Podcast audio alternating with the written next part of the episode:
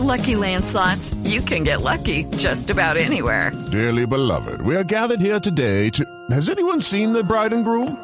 Sorry, sorry, we're here. We were getting lucky in the limo and we lost track of time. No, Lucky Land Casino, with cash prizes that add up quicker than a guest registry. In that case, I pronounce you lucky. Play for free at LuckyLandSlots.com. Daily bonuses are waiting. No purchase necessary. Void were prohibited by law. 18 plus. Terms and conditions apply. See website for details. Bueno, ¿y cómo, cómo se ha mantenido el teatro libre 40 años? Porque es que aquí vivir del teatro no es posible. Yo no, eso- conozco. Pues, que no, eso no es teatro. posible, eso no es posible. Eh, eso es, eso es puro, Mendigando. sí, pura terquedad, pura, pura, digamos, eh, adicción. Eso es una adicción, es muy difícil eh, Es quitarse. pasión.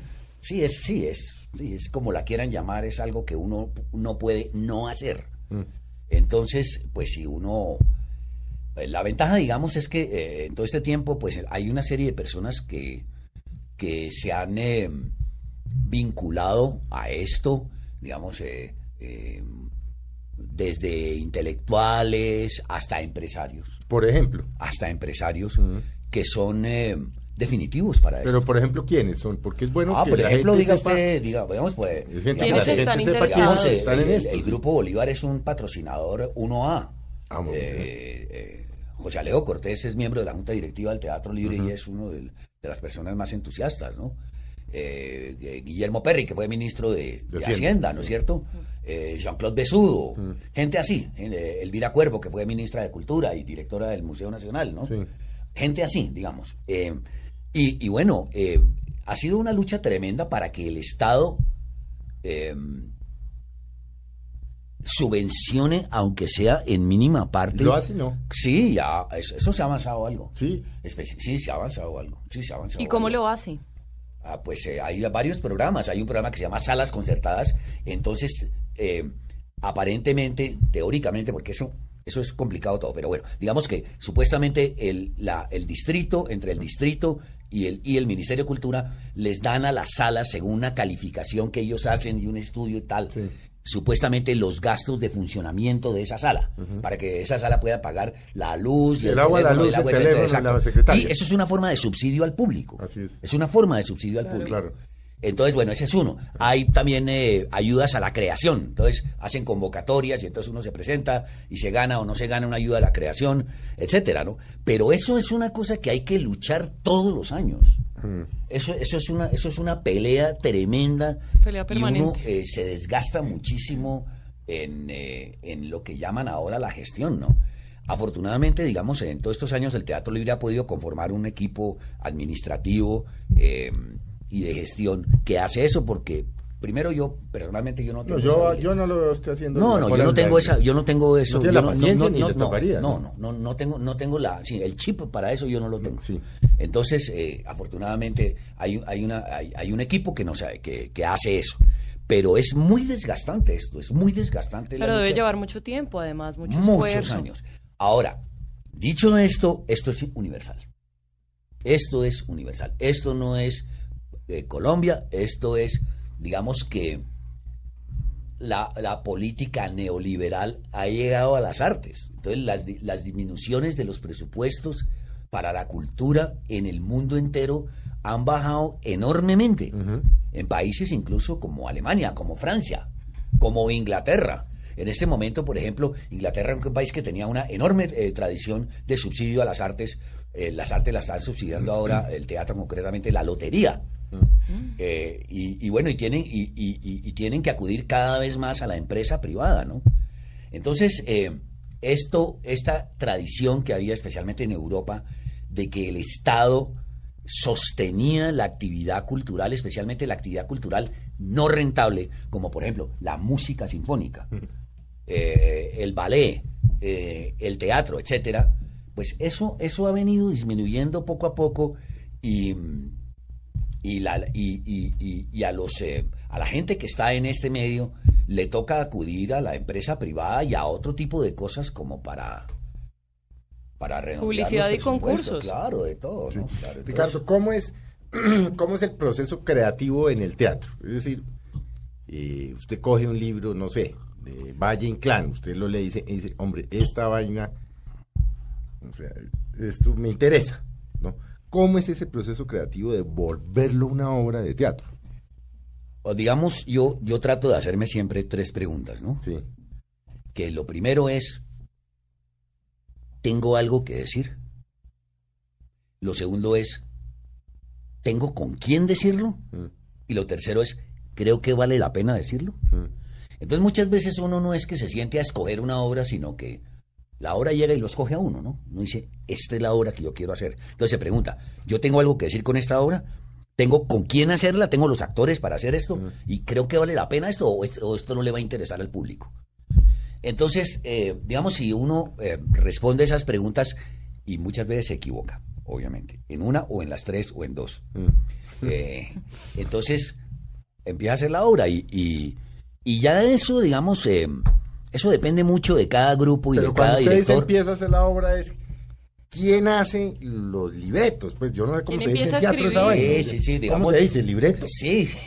Mire, No, pues lo digamos, el teatro yo- libre, el teatro libre Con hace todo lo que yo no sé, No. se haría la gran enciclopedia Mire, universal, pero... Mire, el teatro libre hace teatro de autor. Sí, sí, sí, breve. Hay, hay gente, Sí.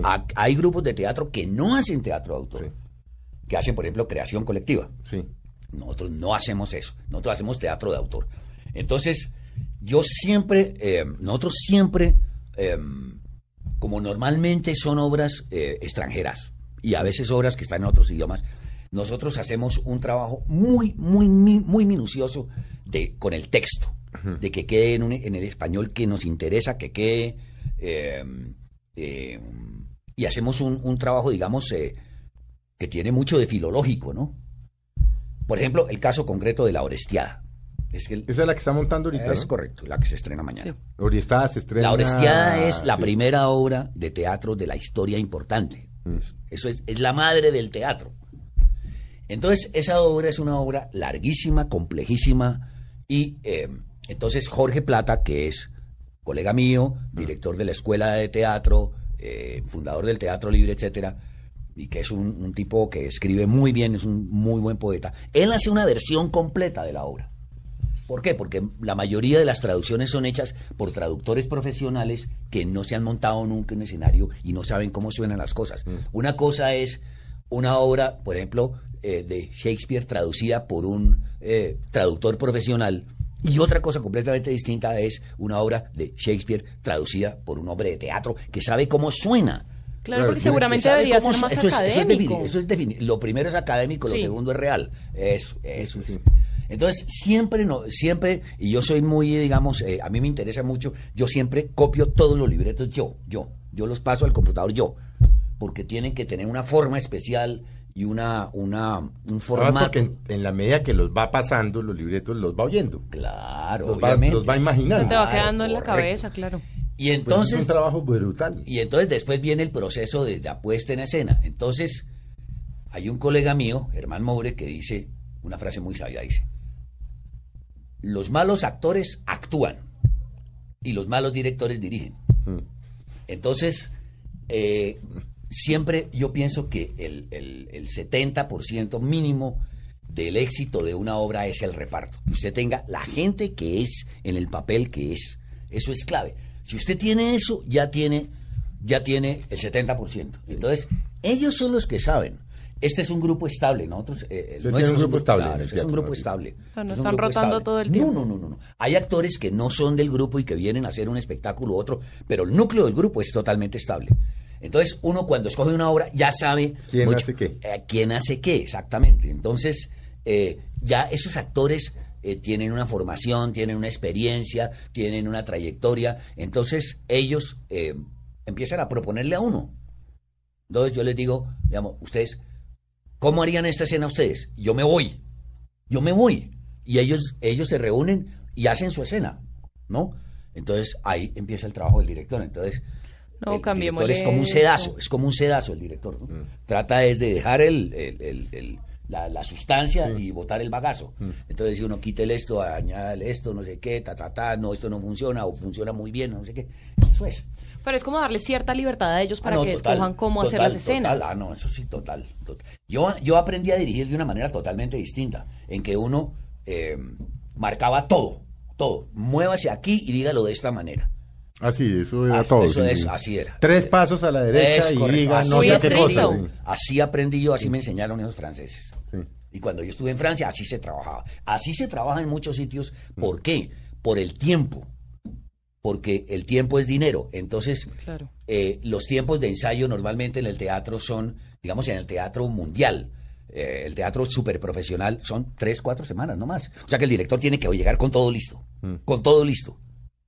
Eh, pero no, a mí no me interesa trabajar así. A mí eso no me interesa. A mí me interesa es como descubrir y que, que el proceso del montaje me enseñe cosas que yo no sabía. Porque si ya sé lo que hay que hacer, pues ¿para qué lo hago? ¿Para qué voy a confirmar lo que yo ya sé? Por Claro. ejemplo, ahora en la Oriestada, ¿cuánto tiempo se han echado? Voy para hacer esta. Esto es una reposición de una obra que hicimos hace 15 años. Eh, esto duró un año y medio. El proceso de trabajo en esto.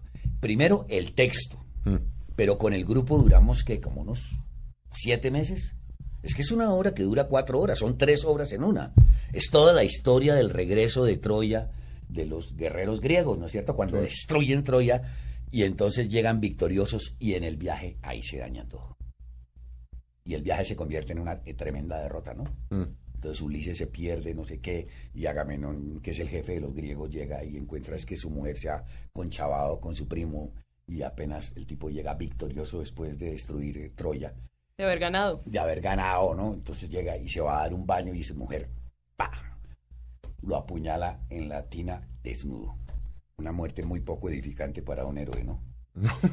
Entonces, entonces, eso es una obra muy difícil y, y nadie... ¿Cuatro horas? Cuatro horas dura porque son tres obras. Es toda la historia de, de la, ven- de, de- de- de la tragedia de esa familia, ¿no?